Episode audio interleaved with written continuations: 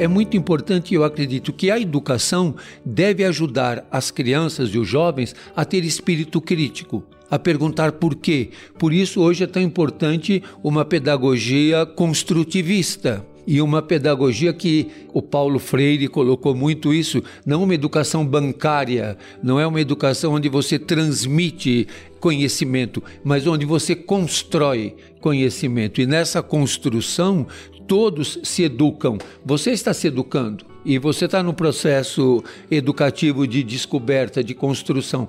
Então, o ser humano é dinâmico e essa construção é dinâmica.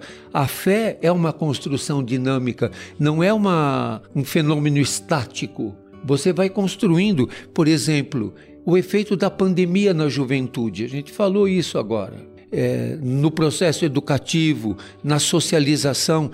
É, eu tenho visto nas comunidades crianças que têm dois, três anos o comportamento das crianças de 2 e 3 anos que nasceram durante a pandemia é de, completamente diferente das crianças é, de 4 anos, de 5 anos que viveram essa primeira infância fora da pandemia e os que estão nascendo agora nesse momento de, vamos dizer, de diminuição de uma pandemia que não acabou completamente.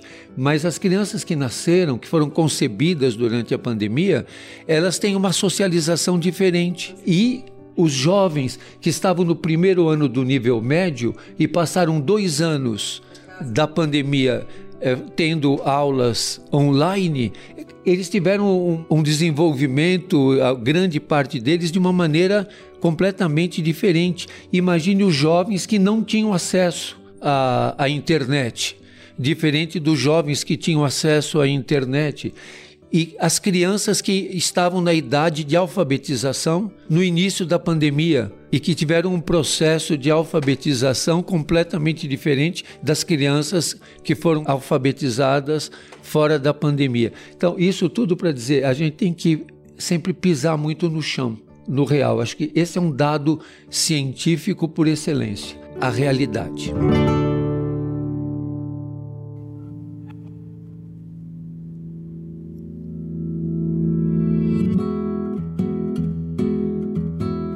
Você acabou de ouvir nossa pílula de sabedoria do podcast Todos os Caminhos. De segunda a sexta, você pode escutar nossas pílulas sempre pela manhã e aos sábados o episódio completo disponível no Globoplay e em todas as plataformas de áudio. Até a próxima!